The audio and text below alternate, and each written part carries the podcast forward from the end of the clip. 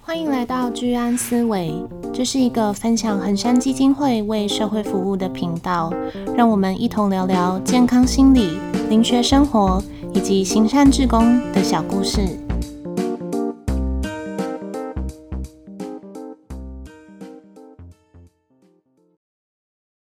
Hello，大家好，欢迎回到居安思维，我是鲁鱼，我是威菲，我是大辉。今天想要来跟大家聊聊幸福。对大家来说，幸福是什么样的东西呢？常常听到在新闻上有人说幸福指数，那这个指数好像是一个经济上的量化指标。那也有论者会写幸福的感受，在各大的呃像期刊啊文章上面，想要探讨人类的幸福。那我们也可以常常看到它出现在电影里，或者是地名。像新庄就有一条幸福路，我很常去那里逛百货。就是幸福，它好像给我们一种理想、光明、美好的前景，是一种想象吗？还是一种感受？又或者是一种追求？你们觉得呢？我觉得幸福是很多的因素总合起来的一个结果。那有哪些因素取决于我们头脑的认知跟价值观？嗯，就是说有哪些条件你？诶，满足了，那总合起来，你感到幸福，当中包含了，比如说，呃，经济上，嗯，情感上，人际关系上，安全感，呃，总和了很多你头脑里面认知的因素，那每个人可能不一样，那这一些如果有被满足到，你就会有幸福的感觉，嗯，但是可能当中有一项或两项不是那么的。能够满足你的一个价值观，那你可能就会有感觉不幸福的一种想法。嗯。那我有听说，像心理学里面有一种，就是马斯洛的金字塔，用来探讨说人类的幸福，还有他最终的幸福。威菲，你觉得这件事是 真的吗？真的有绝对的幸福吗？呃，我个人会觉得会有比较持续或比较长久的幸福，但是呃，绝对的幸福这件事，可能呃，我觉得是比较难的，因为嗯、呃，如果我们有定义一个东西叫做这样我会幸福，跟这样我不会幸福。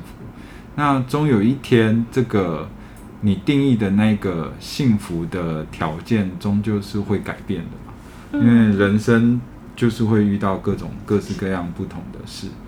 刚刚关于马斯洛的，它是一个需求需求到自我实现的理论，里面的内容大概就是五个点项吧。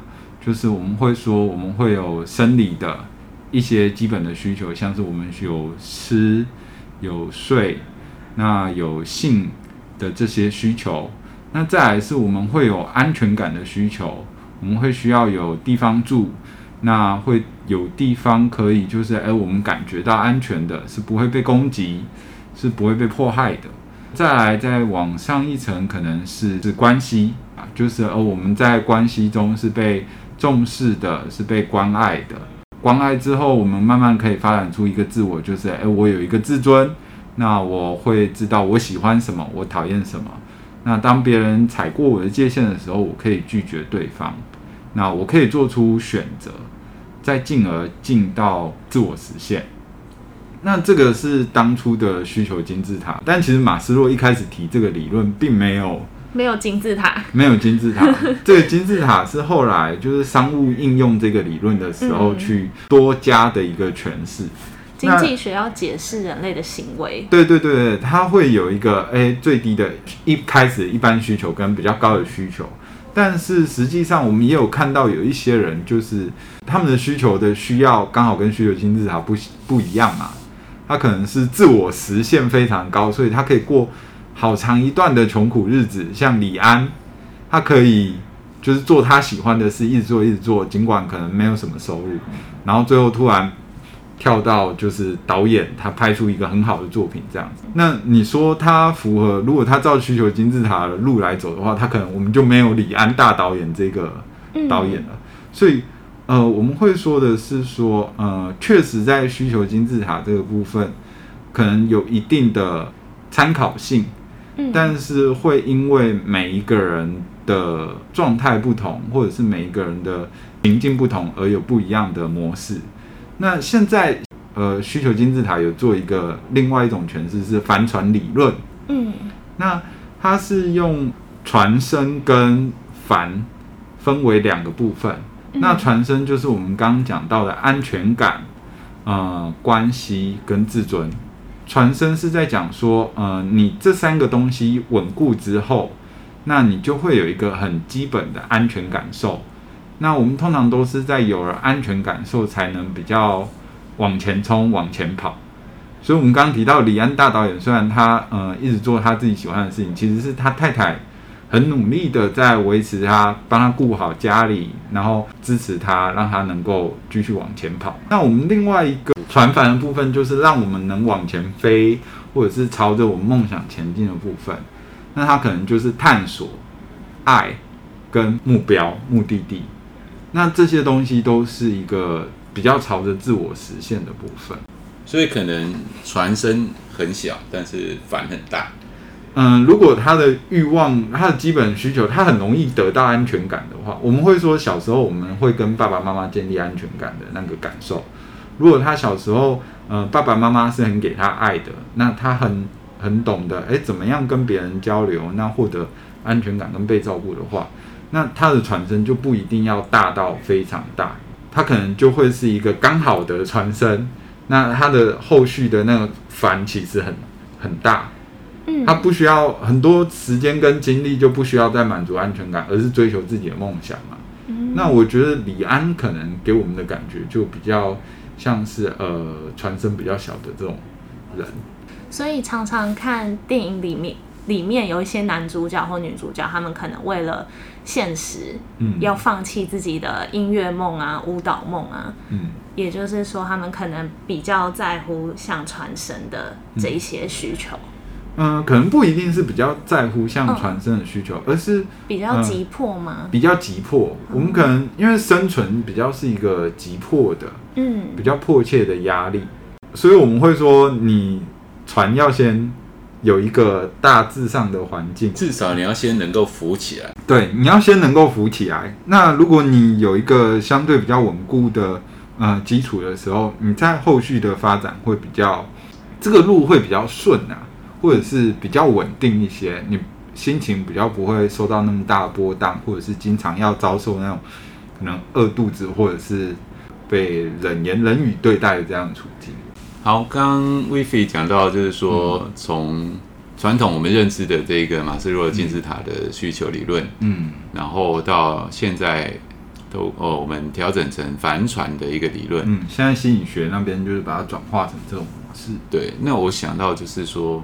我们人生这个帆船的架构可能会一直调整哦。也许呃，假设年轻的时候，你你的生存的需求没有那么大，对，然后你很勇敢，你对社会的认知上，你觉得你是很安全的，在台湾至少是这个样子哦。然后你想要有一个很大的帆，你想要去追逐你的梦想，那可能诶，进入社会之后，然后甚至你有了家庭。这一些架构可能又必须要改变，对，或者是说你有很大的帆，你的船很小，走了一段时间之后，你会觉得很不稳，嗯嗯，对不对？那你你可能又要去做一个调整，船要再稍微再大一点，呃，因为你可能没办法一直过这种饿肚子的生活，对，哦，那就是随着年龄跟外在的环境。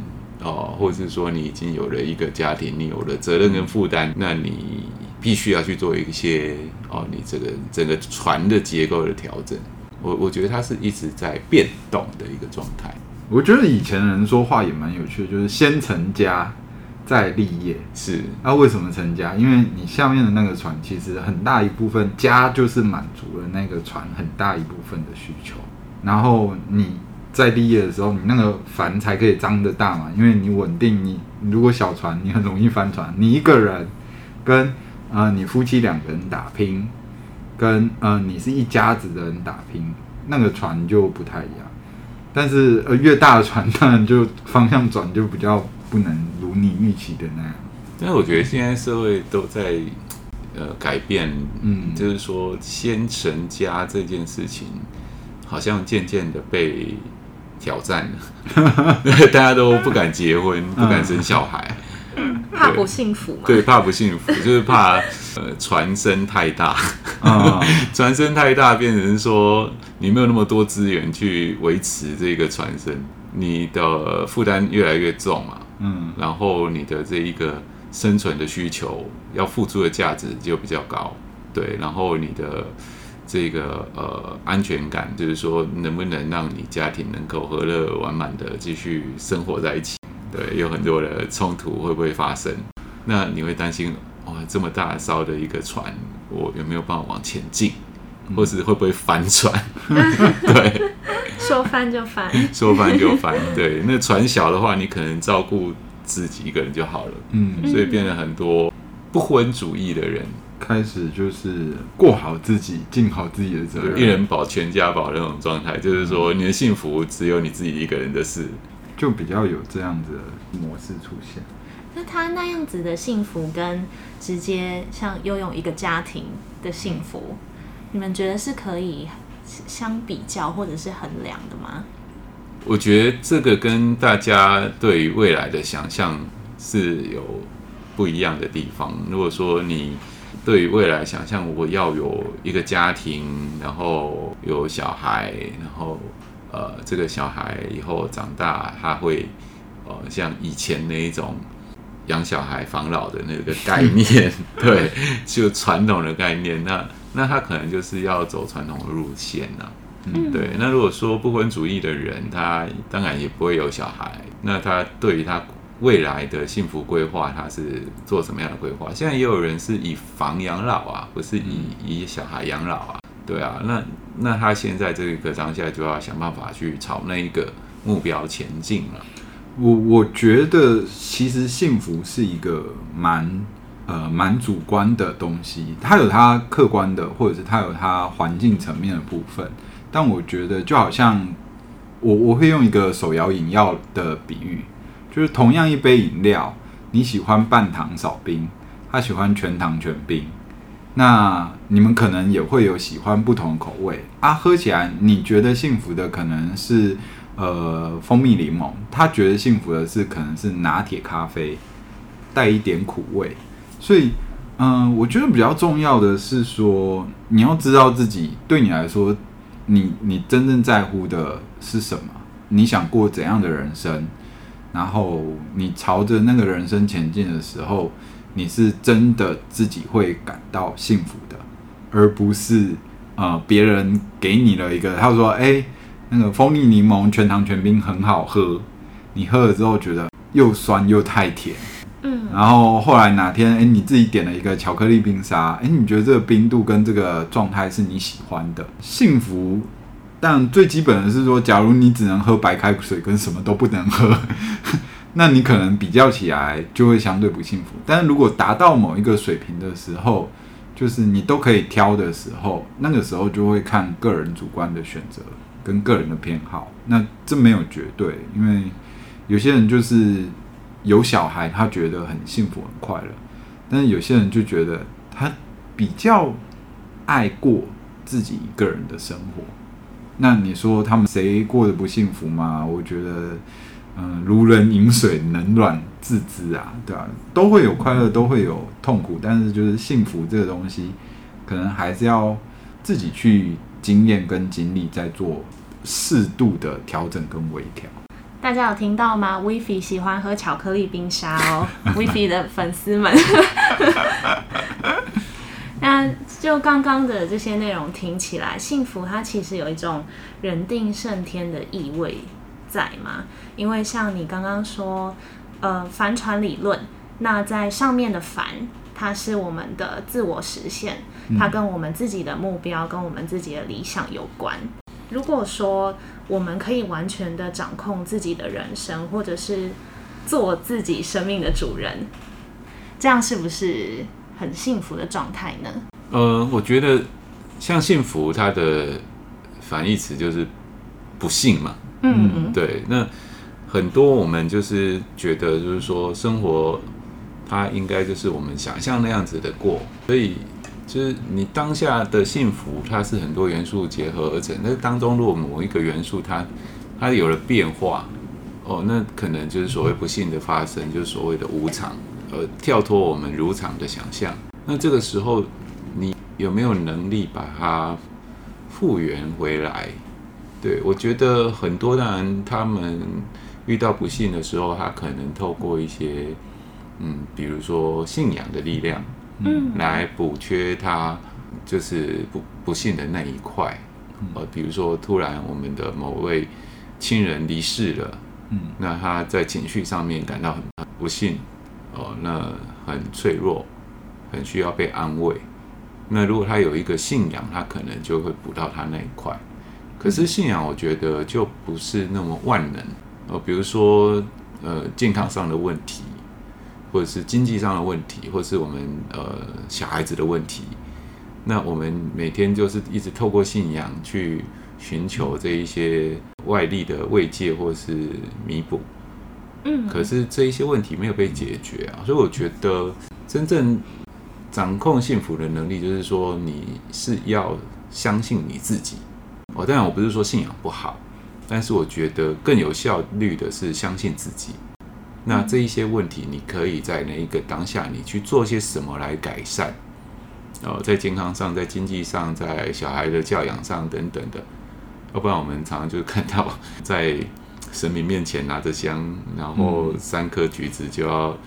求诶、欸、身体健康，然后赚到钱发大财，然后小孩子呃健健康康，学业进进步要听话，这一些就是一般我们民间信仰在求神明的事情嘛。嗯，可是针对这一些，你自己有没有相信你自己可以做点什么呢？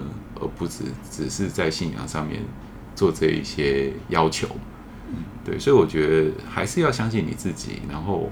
做点什么，将这一些你觉得可以更好的事情去改善、去改进、去进步，嗯、那才会是一个呃迈向幸福的一个结果。像我小时候，大概国高中吧，那时候成绩不是很好，然后每次考试之前都会求神拜佛，然后什么神都求，耶稣基督啊、佛祖啊，然后祖先啊，拜托保佑我。但是求一求也是没有真的去看书，那最后得到的结果也是不幸福，因为考得差就被打嘛。所以我觉得，其实幸福说真的，人应该是要把握自己 有能力把握的范围，真的才能让自己的结果比较幸福一点。呃，我觉得，我觉得信仰有一部分的功能在，如果用心理学的角度的话，就是它可以。嗯，我们可能透过有些可能是基督信仰的，他们是祷告；有些可能是求神拜佛拜拜，然后拜完之后安心了，好像在那个部分是一个安心，而不是我把我的 责任都 丢给你们。如果我们把这个东西都丢给丢给神，丢给那些我们信仰的对象，那可能叫。没有办法真正的解决问题，我们只是反复的在焦虑跟安心、焦虑跟安心、焦虑跟安心的过程。但是如果当我们有透过某一种方式，让我们自己也能安心，那可以好好的开始念书，可以好好的活在当下，面对自己的问题，那可能才是这些信仰或者是这些仪式的方式来是要去处理的。那我们心理学。就是回到那两个部分嘛，一个叫做解决问题，一个叫做心理调试。那很多时候，嗯，我们心里处在一个纷乱不安，没有办法稳定下来。我明天就要考试，我什么书都还没念，该怎么办的状态下，那可能确实临时抱佛脚也是有一个可以睡比较好啦，睡比较好，隔天有一个比较好的状态嘛，就是啊，我虽然没有念，但是我有拜拜哦，好像有点有有点做一点事情嘛，嗯，总是好像有一点保佑嘛，对不对？但是嗯，如果说我们能够真正的开始去做，活在当下。很多那些方法其实还是有有一定的效果，但是我们要认清楚说，呃，真正该面对问题、面对人生的还是我们。那安了心之后呢，该做的还是要做。因为讲到这边，我想到一个漫画，就是我们大家很熟悉的哆啦 A 梦。嗯、我小时候它叫做小叮当。你们觉得大雄幸福吗？大雄，我觉得大雄很幸福啊，也也很不幸福啊。我觉得他每天被胖虎揍，这个也是蛮不幸福。就是他呃，功课也不好，嗯，然后也容易被霸凌，对不对？嗯嗯嗯。啊呃，呃，但是他有一个哆啦 A 梦，就是小叮当。嗯、对，那刚刚我们讲到信仰，就是求神拜佛啦，或者是祷告啦等等的，就是嗯，好像呃，你小叮当跟大雄的一个关系，就是小叮当他就是在大雄遇到一些啊、呃、困难困难的时候，然后他拿出很多神奇的道具，有没有？嗯。可是我们看那个漫画，他呃每一次他拿出的这个道具，最后的结果好像也没有真正解决问题啊。但可以教训胖虎。所以有时候最后教训到的是大雄。所以就是我觉得刚刚在讲小叮当这个部分，我觉得蛮有趣的，就是。小叮当就是说，真拿你没办法，然后就伸到口袋里面拿了那个啊放大灯、竹蜻蜓这样子。但我觉得有一个蛮重要的地方是，小叮当是始终陪着大雄去试图要解决他的问题。网络上有传说，最后一集那个他的结局是说，小叮当后来没电，然后大雄为了要让小叮当回复电源。所以他就努力念书，然后后来变成了科学家，嗯，然后再帮小叮当充电这样子。然后我觉得在那个过程中，就是哎、欸，小叮当提供的那些道具，呃，可能是一种我觉得就是我们很很多会说很神奇的，或者是我们在信仰中很神奇的那种期待。但是实际上，好像真正让大雄。长大的，或者是真正让大雄可以在那一些过程中真正有勇气去面对一些问题的状况，好像都是有一个人陪他讨论，或者是有一个这样的处境，能让大雄就是考差了被骂完之后有一个对象可以这样抱怨，那就是他的幸福，他的幸福一直在他的身边，嗯，就是他的哆啦 A 梦啦，对啊，我觉得这个蛮有趣的。又或许是未来的大雄觉得自己小时候如果没有哆啦 A 梦会很不幸，所以才把哆啦 A 梦创造出来传送回去。但是都可以看到，在小叮当这动画里面，其实很多时候大雄他应该是有能力自己面对问题的吧？嗯，对啊。但是他还是会去找哆啦 A 梦来解决问题，因为那个好像是最简便快速的方法，嗯、就是靠别人嘛。嗯，对。那其实你像刚刚 Vivi 讲的是，小铃铛没电了，然后没有这些外力的快速的协助，嗯，那他最后哎、欸，透过自己努力的读书，然后成为科学家，嗯、对，那他可以将他想要的幸福再找回来。嗯，所以最后还是靠自己呀、啊。我觉得小叮当，小叮当有某种程度的意义性，就是，嗯、呃，如果小叮当从头到尾不存在，那大雄可能就是不断不断不断挫折，然后长大。嗯，但是小叮当存在又再消失，然后大雄为了要再挽回这个幸福的时候的那个努力的路径就不一样，因为他是在追求幸福的，就是。如果说我是被胖虎揍，然后我呃为了求生存，那可能他最后走到的路线不会是幸福的，因为他只是要逃避胖虎嘛，或者是逃避课业，他可能翘家，他可能变不良少年，把胖虎揍了一顿，他可能走走到不知道哪里去，但是因为小叮当的存在，所以他经验过一种幸幸福的感受。那当他在失去这个幸福的感受的时候，他重新再去做追求的这个动作的时候，呃，那个过程就会让他成长，那他也进而再一次得到幸福，而这个得到的幸福就比较是他自己努力获得的。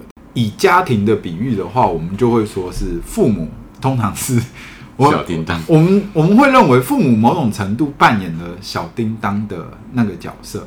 但他的责任并不在于要无限制的满足孩子的需求，而是让孩子品尝过幸福的经验，然后再给他一条路，让他自己去追求那个幸福的经验。就是我们要先给他，然后再慢慢一点一滴的拿掉，然后并且告诉他，你有力量可以自己获得。当然要随着他的年纪的增长，随着他的年纪的增长，去一点一滴的给他任务。所以，呃，我们会发现的是，有些父母是陷入了一直给他的，那他就会变成。呃，无限小叮当的那个模式，那他，他就会，他就会永远是个大熊，他就永远是个大熊。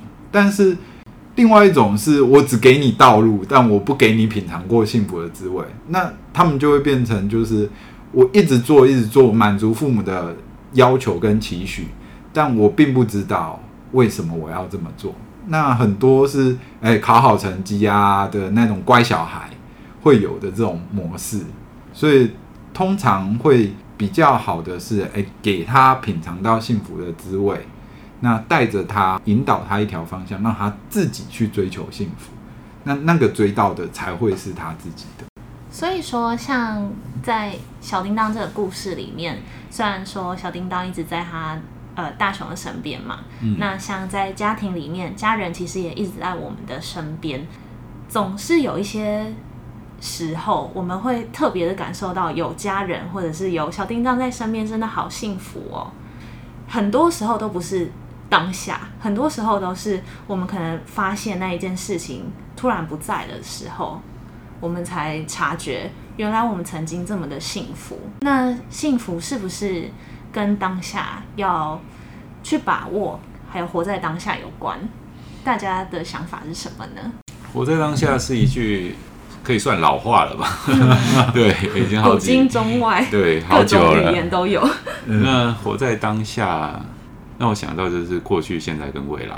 嗯，对，相对于当下，呃，我们过去的经验，我们过去的经历，成功或失败，然后我们未来，你想要的、你担心的，跟你现在的当下，我相信。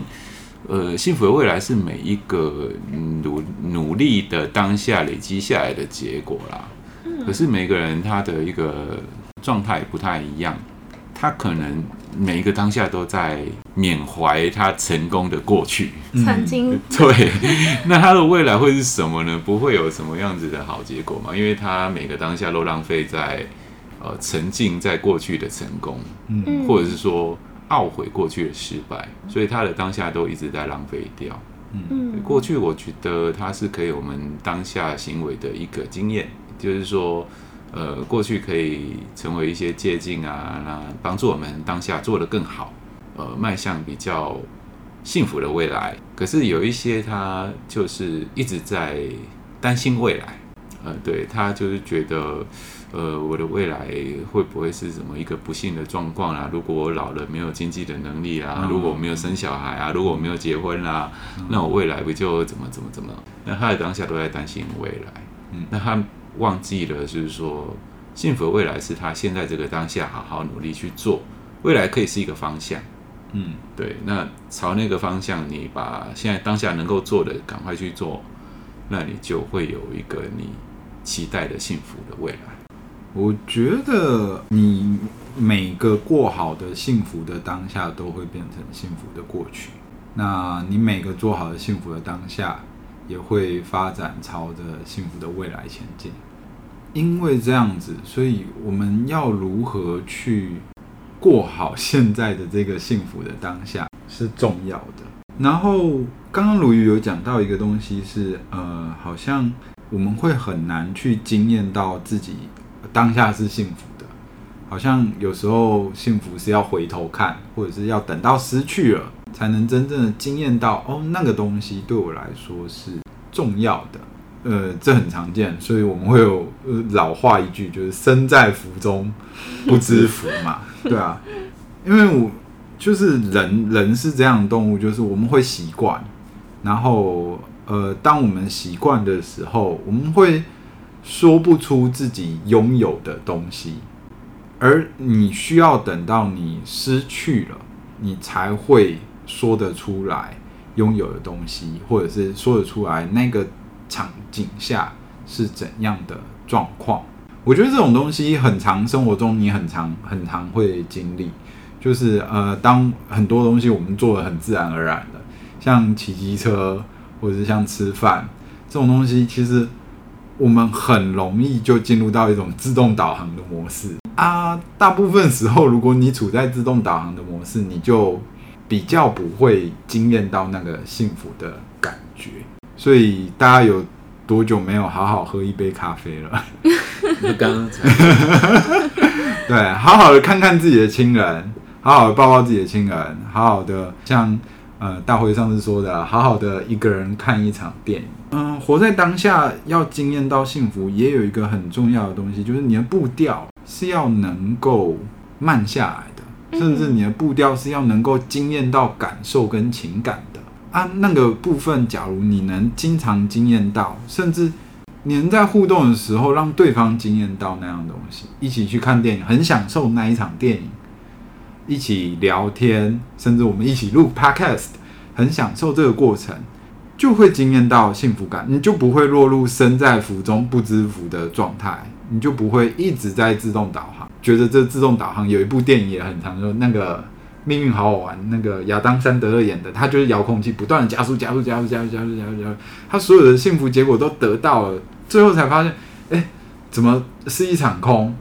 就是错过了很多，错过了过程，很多过程，像是呃，他可能很努力的那个过程，错过了他跟孩子相处的过程，错过了那一些每一个过程。所以回到刚刚的现在、过去、未来，就是嗯、呃，过去是一个点，未来是一个点，但现在的这个过程才是真正经验到的，好好的经验，那个经验会是我觉得。比较容易感受到幸福的一个过程，甚至在当下就幸福啊！你不需要等到未来的某一天再幸福，你现在就可以幸福啊！喝杯咖啡就可以幸福，跟朋友聊天就可以幸福，看电影就可以幸福，这都可以啊，不一定一定要等到未来才幸福。这样听起来我就觉得有点可惜。嗯，就是说过去的人生，我们有多少是自动导航的一个状态，就是很习惯的做每一件事情，然后它应该很自然的，就是应该要存在跟发生，要去体验嘛。我觉得幸福就是要去体验，对，那体验你你的家人在你身边的时候，嗯，对，体验孩子还是这么小、那么可爱的时候，啊、对，然后就是体验你。现在拥有以及会发生的一切事情，让你会觉得幸福的这每一个当下。嗯。那我还有一个问题很好奇，就是你们觉得我们人可以去给另一个人幸福吗？因为像刚刚说到，就是幸福可能是我们在把握当下，我们去做我们想做的事情，我们去实现我们的目标，我们的需求。那如果说我们的需求可能是去给另一个人幸福的话，这样的幸福成立吗？我觉得某种程度上，我们扮演好我们自己的角色，嗯，就是为人子女，或是为人父母，嗯，或是你的伴侣，嗯，你做好你的角色，它就会是他各种幸福因素当中很重要的一环嘛，嗯，对啊，你你的父亲如果他没有做好他的角色。那你会觉得他你幸福吗？嗯，对。那你现在你是父亲，嗯，对不对？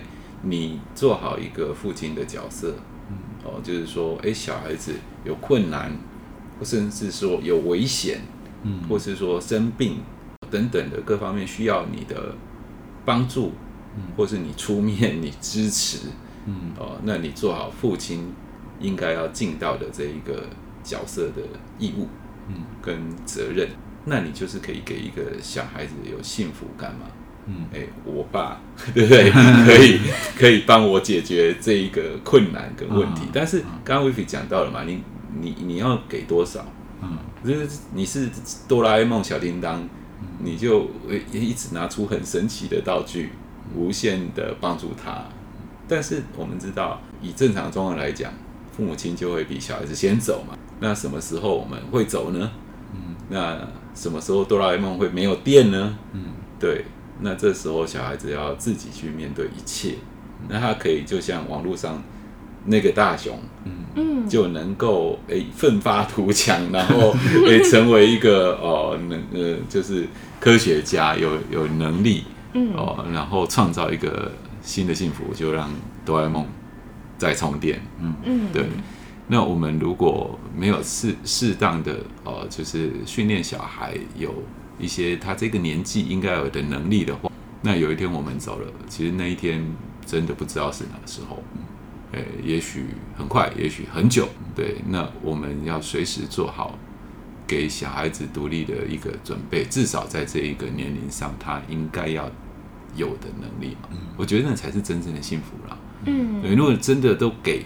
而且给很多，嗯，然后他什么都不会，可能在你还在的时候，他觉得我好幸福哦，我什么都不用做，哎，因为有人都帮我做好了，对不对？茶来伸手，饭来张口。当你有一天没办法给他了，或是你离开他了，那他什么能力没有的时候，他会怪你，那他那个时候就是不幸的开始，那你没有给他真正的幸福。嗯，你给他的是一个不幸的未来。我觉得，呃，一个人可以给予另外一个人幸福这件事是是有有可能的。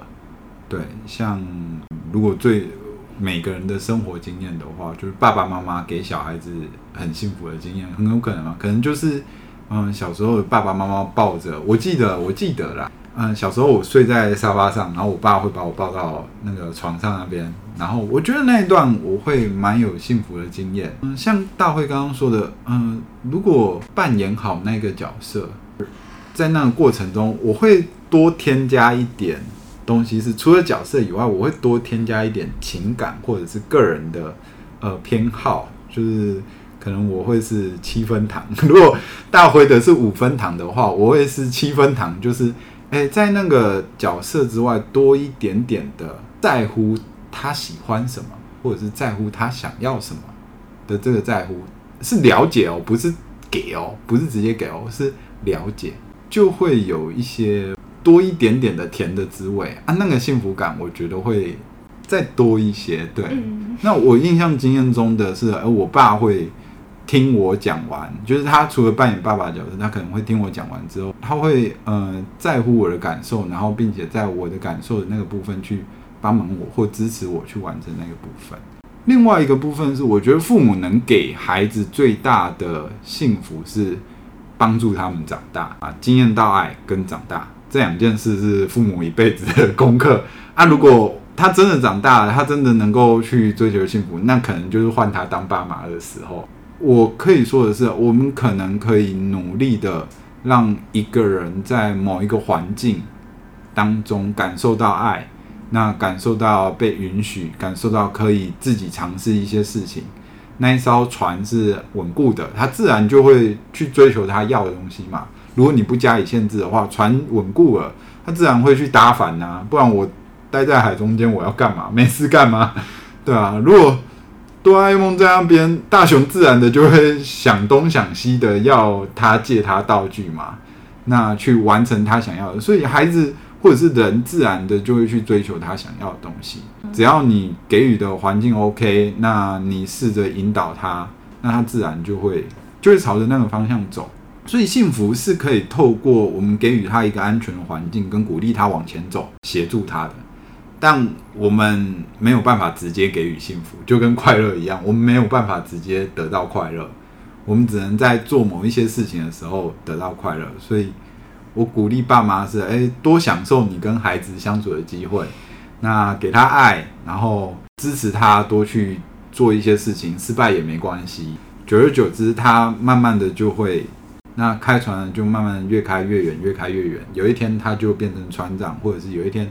反而是他带领别人在开船，或者是他给予别人一个船的环境，让别人搭帆去开船。所以我觉得是这样，这样的很大的考验就考验你的你的耐心跟毅力，因为要船船要撞撞礁岛了，你会不会担心？会啊，呃，船要开偏了，明明是直走，它开到九十度，隔壁就是一个死呃死海漩涡，你要怎么办？你要怎么劝？那个很多。爸妈的考验就在，哎、欸，我我给了他船，但是他他怎么开，有时候八匹马拉不回来，这样子就要很有耐心，这样子。说起来，其实幸福这件事情，家庭啊、环境啊，还有身边的人，真的是扮演很重要的角色啦。嗯、但是最重要的还是你自己。最重要的，除了我们自己之外，也有在每一个当下，我们知道自己要什么，我们知道自己的选择，那我们也知道自己想要的幸福是什么。那这个幸福，它可能是主观的，会依照每一个人的想法，每一个人在乎的事情不同而有所不同。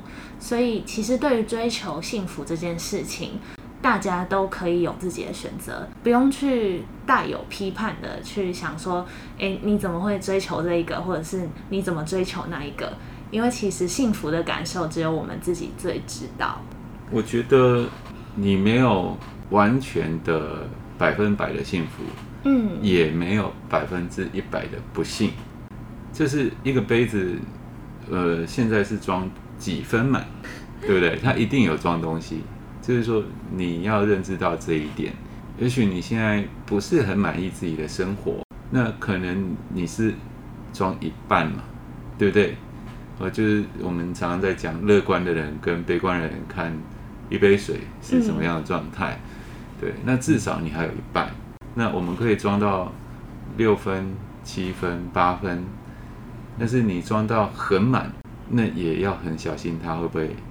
溢出来，对。对，就是说那一个状态，它可能不是一直长久的满杯的状态，嗯，对，它可能会变成九分或八分，可能又会回来满杯，可能又有一天会变成六分，嗯，我觉得它都是一个一个变变化当中的，嗯，所以对于人生，呃，每一个阶段都有一定程度的幸福跟感到不幸的部分。那重点是你的眼光在哪里，然后你有没有能力让它稍微再多装满一点点，嗯，甚至说我们有没有能力帮人家的杯子里再多加一点点幸福，借一点水给他，对对对对，撒一点糖，调点味。如果是我的话，我觉得，嗯，我我觉得幸福有两个两个部分。是大家可以享受的，我觉得它这两个部分都是一个小秘诀。人家不是都会有那种哎小秘诀可以立即获得幸福。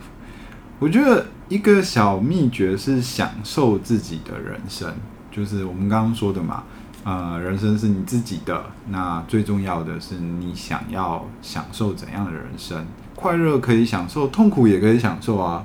对，人生那么精彩，我们难道只能呃痛苦的时候就只能感受痛苦吗？你可以感受思念嘛，像我很思念我爸，那个时候痛苦就会是一种诶，有一种甜甜的滋味，嗯啊，想起他以前对我做的好的东西，可能有一点点带一点点的小小的怀念跟哀伤，但是那个感觉还是幸福的啊，所以。我不觉得所有的负面事情完全都只能用负面的思考去思念嘛。像你可以也转化成另外一种经验是，诶，他陪我的那些时光很美啊，很美啊。那我想一下，感受那个滋味，如何享受自己的人生，就是你要重视你自己的感觉。不然你喜欢喝什么样的糖？你喜欢喝怎样的冰？你问大家，大家都会说：“哎，我觉得三分糖、五分糖、七分糖，我觉得七分糖很好啊。”然后有人说：“我觉得三分糖很好，我喜欢喝无糖。”但是你问了一圈，结果你没有试，那你终究是不知道嘛。但是如果你喝了一次三分，喝了一次五分，喝了一次七分，喝了一次全糖，然后你觉得嗯。我真正喜欢的是三分糖，那你就知道啊，那对你来说幸福就被你找到了，所以还是要看自己的感觉，每个人胃口不一样。另外一个秘诀是给予周遭人的人，就是一些温柔跟关怀，会让每一个人都比较幸福，就是宽容啦。我觉得宽容是让呃所有人都幸福的一个好的状态，你心平静气的。去跟对方讲话，心平静气的听对方讲完，那心平静气的回应。有一个微妙的地方就是，呃，当这个环境很和祥的时候，当有一个焦虑的人被安抚下来的时候，那个整个环境的氛围会慢慢的朝着幸福的那个方向去，呃，变动，场域会变得很和祥，然后很平安、很安详。那快乐会彼此感染，那幸福也会彼此感染。所以你要自己活得幸福，那你要给别人一些。呃，可以惊艳到幸福的好的环境，就是帮他撒点糖，就是 一点香料。对，所以就是你让这个环境比较友善一些，让这个环境比较温暖一些，那周遭的人也就会比较幸福，那周遭人也会让这个环境更温暖一些，那久而久之就变成一个好的大家都都可以幸福。嗯，也希望大家都可以幸福，都可以平安。好，今天的节目就到这边。谢谢大家的收听，喜欢我们的记得点小铃铛跟按关注订阅，谢谢大家，拜拜。拜拜。